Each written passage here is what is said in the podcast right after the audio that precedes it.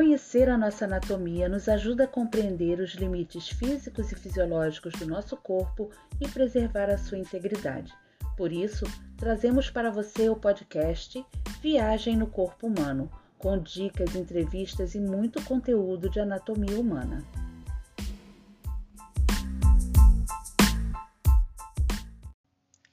Olá, pessoal! Hoje nós vamos falar um pouco sobre o nosso podcast esse é o primeiro podcast, o primeiro episódio de uma série de muitos que ainda virão, né? É, e aí eu queria compartilhar com vocês um pouquinho sobre o porquê que ele existe, né? E também levar até vocês algumas dicas para otimizar seu aprendizado e seu estudo durante esse período difícil que a gente está vivendo devido ao distanciamento social. A pandemia do novo coronavírus chegou mudando o mundo, né? E trazendo novos desafios.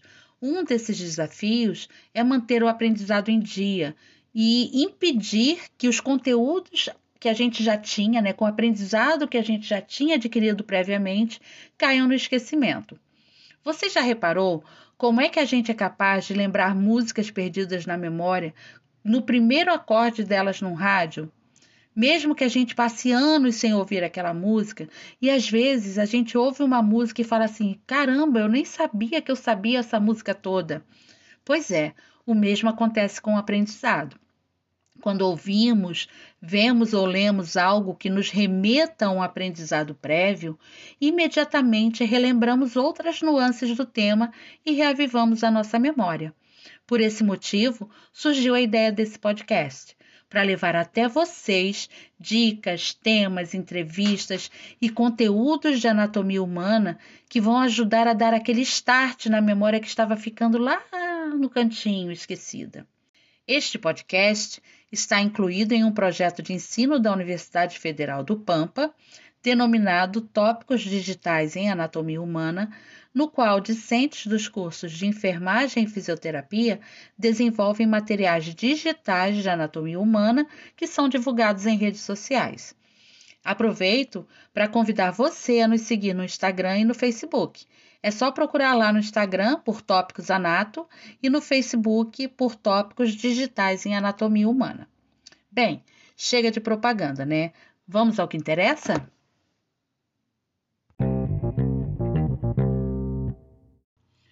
Bem, gente, muitos estudantes estão com aulas presenciais suspensas por conta da grave crise sanitária que a gente está vivendo e a transição das aulas presenciais para o ensino remoto emergencial apresenta muitas oportunidades, mas também muitos desafios, né?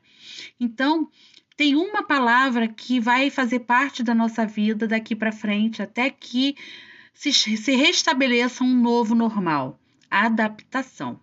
Essa é a palavra. É necessário que a gente esteja aberto a se adaptar a essa nova realidade enquanto durar o período de isolamento social e manter o ritmo de estudos em casa. Para isso, você precisa ter duas coisas: foco e determinação. Mas, professora, como é que a gente vai estudar anatomia sem contato com peças anatômicas? Como é que eu vou estudar anatomia sem mexer lá no cadáver, sem mexer lá na peça sintética? E como é que eu vou manter o foco, professora? Gente, esse tipo de pergunta aflige não só vocês, mas todos os estudantes nesse momento. E aí, por conta disso, preparamos recomendações, algumas recomendações para que vocês possam passar por essa adaptação de uma forma um pouco mais confortável. Sejamos francos, né? A anatomia já é uma matéria que exige muito mais da memória do que do raciocínio. E é aí que mora o perigo. É preciso saber não só o nome de, por exemplo, 600 músculos em média, 206 ossos, mas também saber para que, que cada um serve, qual a origem e inserção de cada um dos músculos, qual é o movimento que aquele músculo executa, é, se ele é um músculo principal para aquele movimento ou se ele é um músculo acessório. Isso sem falar de inúmeras outras situações e inúmeros outros sistemas. Por isso, eu preparei para você 10 dicas de como continuar estudando anatomia durante esse período de isolamento social. Vamos lá?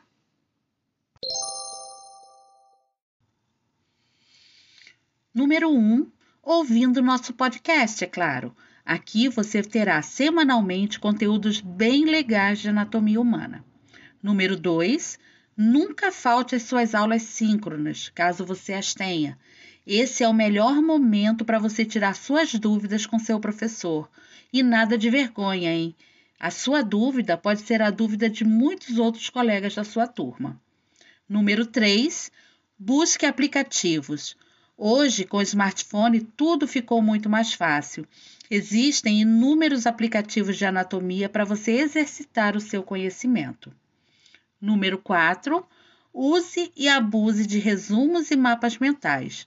Elabore esquemas ilustrados ao término de cada aula ou de cada tópico que você estudar. Você vai ver como fará toda a diferença. Número 5. Crie uma rotina de estudos. Separe um tempinho todos os dias para você revisar os conteúdos mais difíceis, mas não esqueça também daquele que você acha fácil. Ele também deve ser revisitado de tempos em tempos.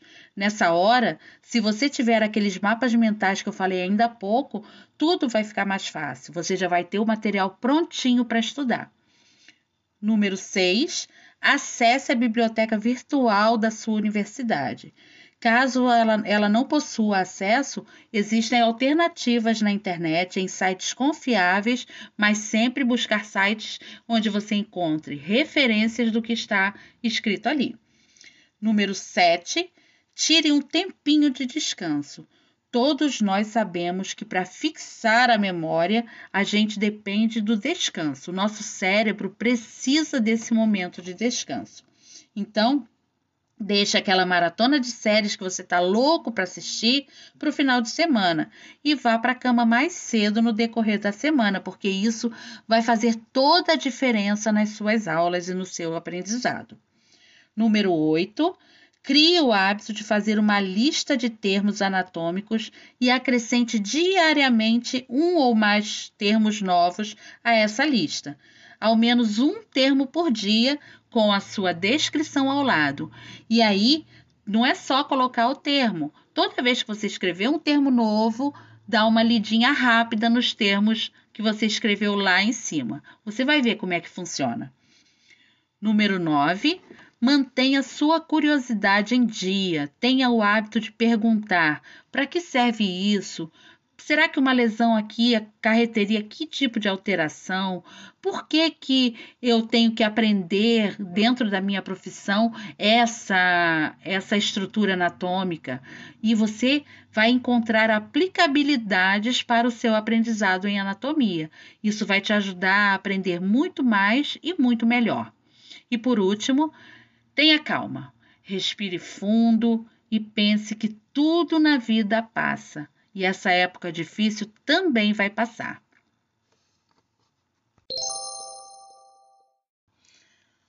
Os nossos próximos episódios serão sobre o sistema circulatório. Então, ó, anota aí na sua agenda para não perder. E o novo conteúdo vai ser sempre publicado aos sábados a partir das 15 horas. Caso você tenha alguma dúvida, queiram que a gente fale sobre algum assunto específico, pode mandar uma mensagem para a gente que a gente vai atendendo na medida do possível, ok? Até mais então, até o próximo sábado.